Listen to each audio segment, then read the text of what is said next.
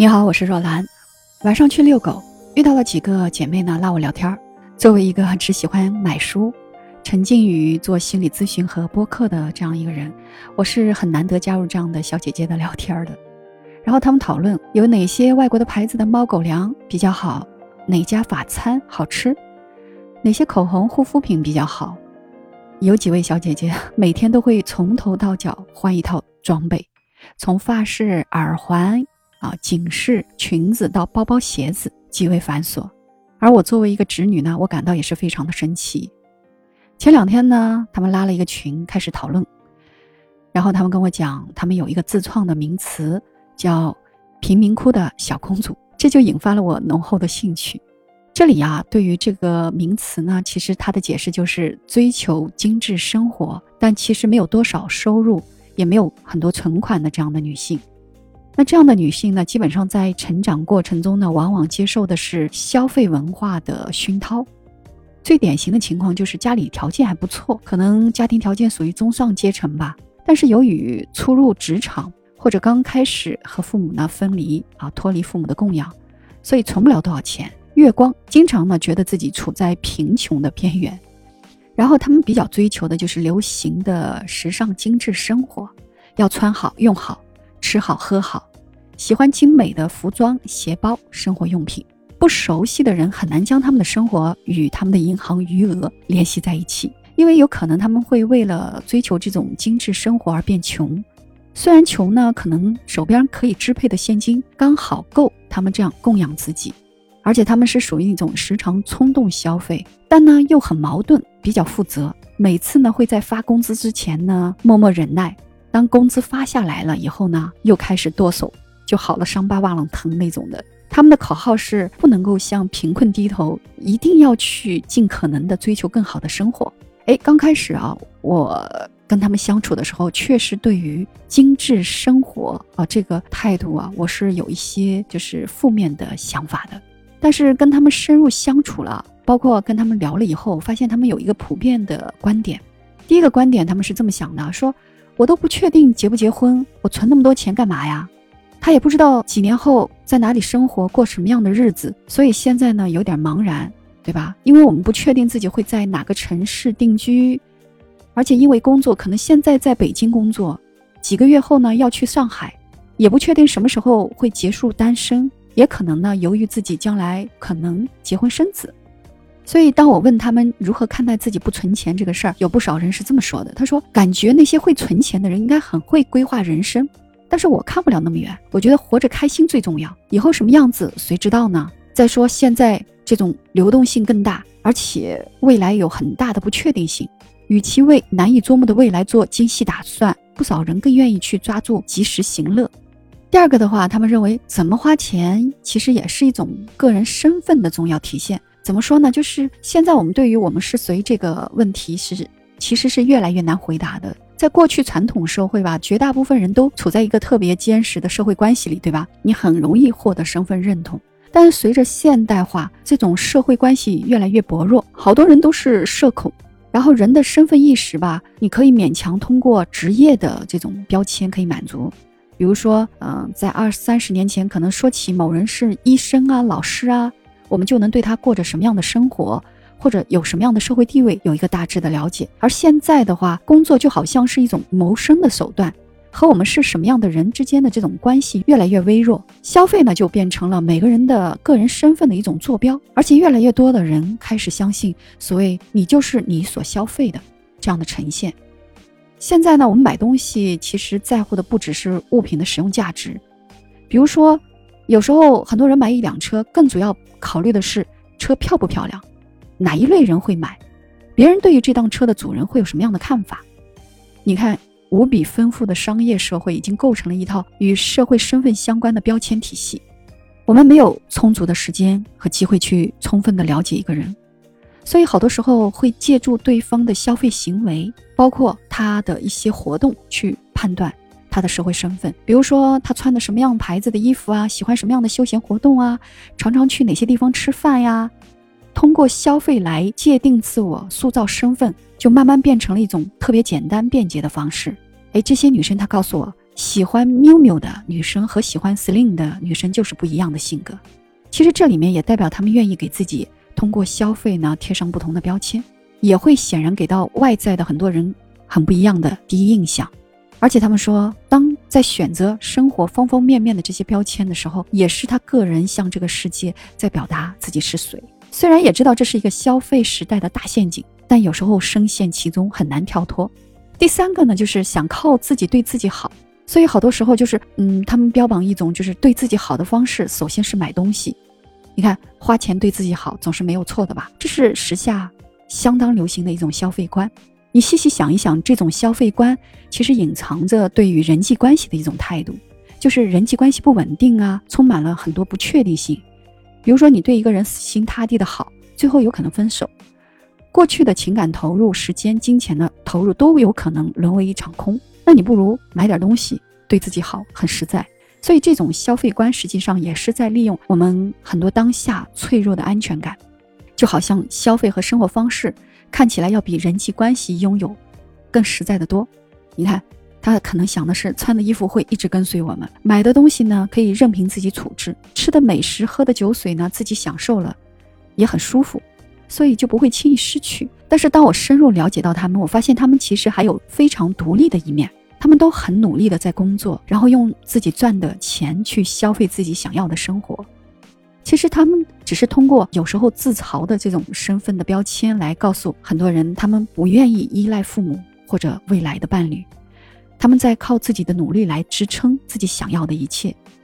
只是若兰觉得，在这个物质丰富的时代呢，啊，可能我们看到对自己好的方式，就是最容易想到的是买一点东西。或者消费，这是对自己好最容易的方式。而一个好的爱人或者好的朋友呢，有时候找起来很难，对吧？不像一条喜欢的裙子，可以说想买就买。而且这个社会因为发明了太多的你应该为自己买的这种消费的价值观念，所以有很多标榜，只要你想要对自己好，想要追求更有品质的生活，你就会发现总有某些地方你还没有去探索，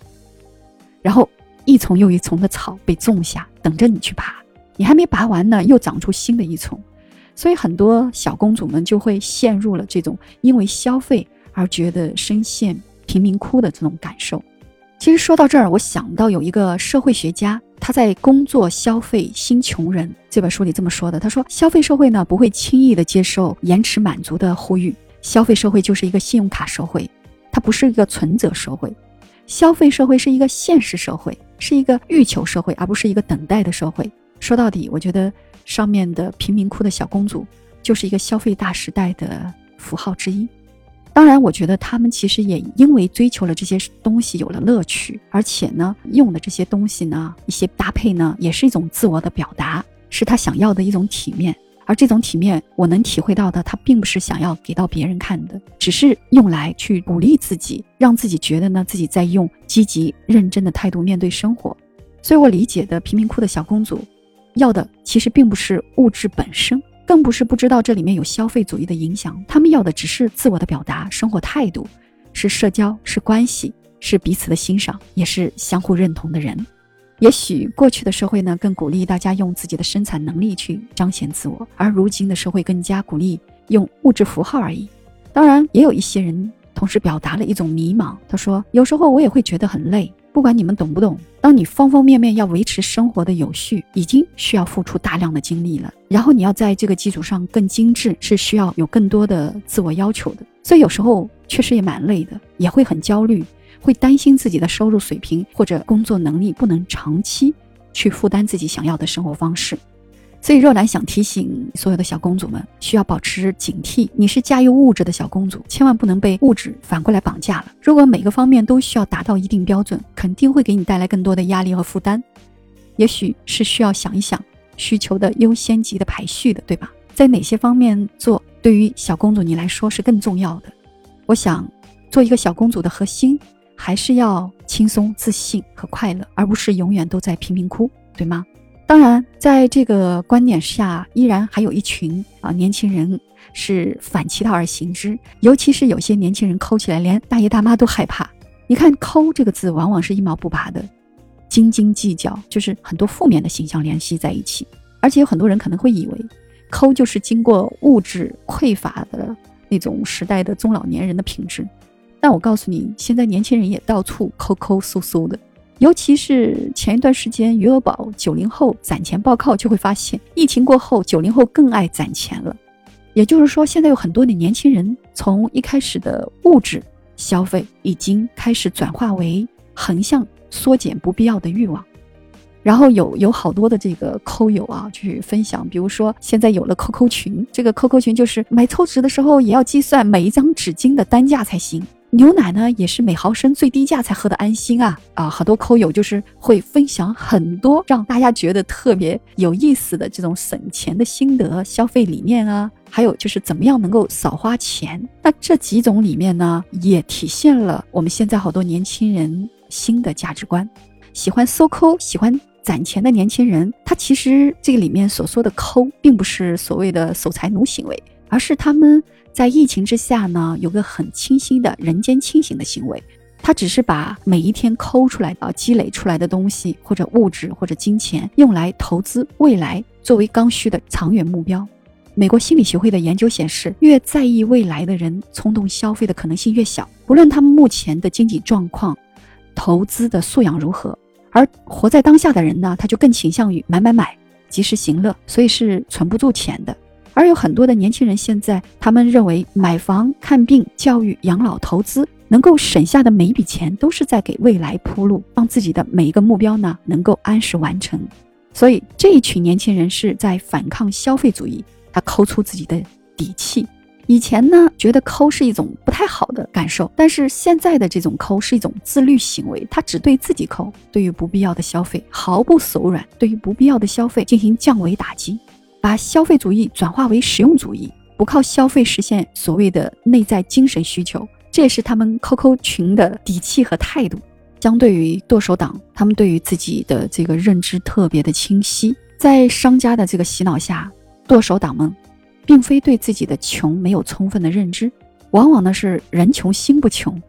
就是很想用超出自己实际需求与承受能力的消费来维持自己想象中的那种阶级归属感。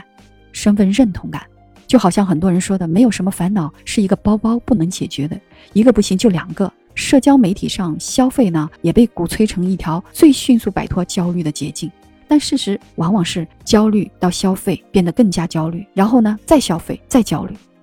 而这些抠友们，他实际上早期也是从剁手党过来的，他们早就已经认清楚这个套路了，所以他们心里很明白，精致的穷呢，只会让你在穷精。道路上一去不返，买驴牌的包，买限量版鞋，只能缓解自己片刻的焦虑，然后让你贫穷的生活呢雪上加霜。财务自由对于大多数年轻的社畜呢遥不可及，而打破这个恶性循环的闭环最高效的手段就是节约。所以你看着那一条条抠群里的帖子，弥漫着人间烟火气，而且他们的语言朴实无华，他们不会告诉你怎么过标配的人生，怎么追逐潮流。他只会告诉你如何管住你自己的手，告诉你几块钱也可以花的安心舒适、坦坦荡荡。所以，当那个带货主播在催你买它买它，然后这些抠友们在自己的小天地里气定神闲，大家都在比谁省钱啊，互帮互助，也不攀比，也不焦虑，就形成了一种特别不一样的反消费主义的同盟。所以，关于这个的话，我也特别喜欢哈，不知道你是怎么想的？关于这个情况呢，也引发了一些旁观者的同情，说是不是生活很苦？如果不是迫不得已，谁愿意抠啊？抠友们听完了，只是淡然一笑，说消费主义买买买，让人是很开心。但我们用自己抠省下来不必要的钱，也很开心，一个道理。其实这些抠友们里面，很多都是收入稳定、有车有房、消费条件很好的，不是像外界想象的那样艰难生存，只是他们在认真的研究生活。在相对于大家都标榜消费的这种时代下，去坚持选择抠，是对自己自制力和创造力的考验。抠门的生活啊，没有让他们的生活变得黯淡无光，反而让他们觉得更有盼头。有的网友说，抠门让我自己的物欲下降了，我变得更理性了，我对生活更有控制感，我也不焦虑了。还有的网友说，曾经自己是月光族，甚至还欠外债，加入了这个抠门组以后，半年呢，第一次存到了数万元。当然，这里面他们并没有把消费当作洪水猛兽，而是理性的去对待，提倡呢该花的从来不省，不该花的一分不花。所以这里的抠门并非盲目的站在消费的对立面，也不意味着消耗自己，而是保证自己生活质量的前提下，对自己的需求做了一个特别精准的分析，并且呢，做出了相应的选择。回想起我自己年轻的时候，在德企有着非常高强度的工作，连轴转的加班，所以有很多时候是没有时间去好好玩、好好生活。当每一次休息的时候，就有一种特别的那种嗯想要消费的冲动欲望。补偿自己的那种心理，我那时候也是那种买买买的剁手党，同时也很有理智，就是会有存钱的这个理念。也正因为此，所以当我的父亲在很多年前突发重病的时候，需要钱的时候，我可以一力承担起家庭的负担。也因为呢，经历过这种人生的变故，包括后期经营创业和事业的起伏，所以人到中年就更加敬畏无常的人生了。对于这种消费欲望的冲动呢，就会减少很多，尽量会在当下的生活里面寻找生活的细节精致，比如说吃一顿自己亲手做的健康养生食物，或者呢把过去无用的一些旧衣服呢去改制为一件新的可以穿的衣服，或者呢在家里呢把一些没有用的东西呢做一些调整，让它可以再次产生实用的功能，这些都不需要花很多钱，但是它可以。在动手的之余呢，让你的生活变得更加精致。所以若兰觉得内心有了富足的感受，只要是幸福的，那就是精致的。不知道在听我节目的你是怎么想的？你对于精致生活的理解是怎样的？你是剁手党还是抠门一族？也可以跟我分享分享，或者说说你对于现在的疫情下怎么样精致生活有更好的建议，都可以在评论区留言。好，最后也欢迎订阅、收藏、点赞我的专辑《浮生若兰》这个心理疗愈的专辑内容呢，我也会一直努力的去深耕，去给到呢一些实用和陪伴的价值。当然，我更需要你们的支持，也感谢每一个给我认真留言的朋友，你的每一句话都是我努力创作的最大动力。爱你们，我是若兰，我在这儿等你。孤单不会消失，You can only dance, come on. Oh baby.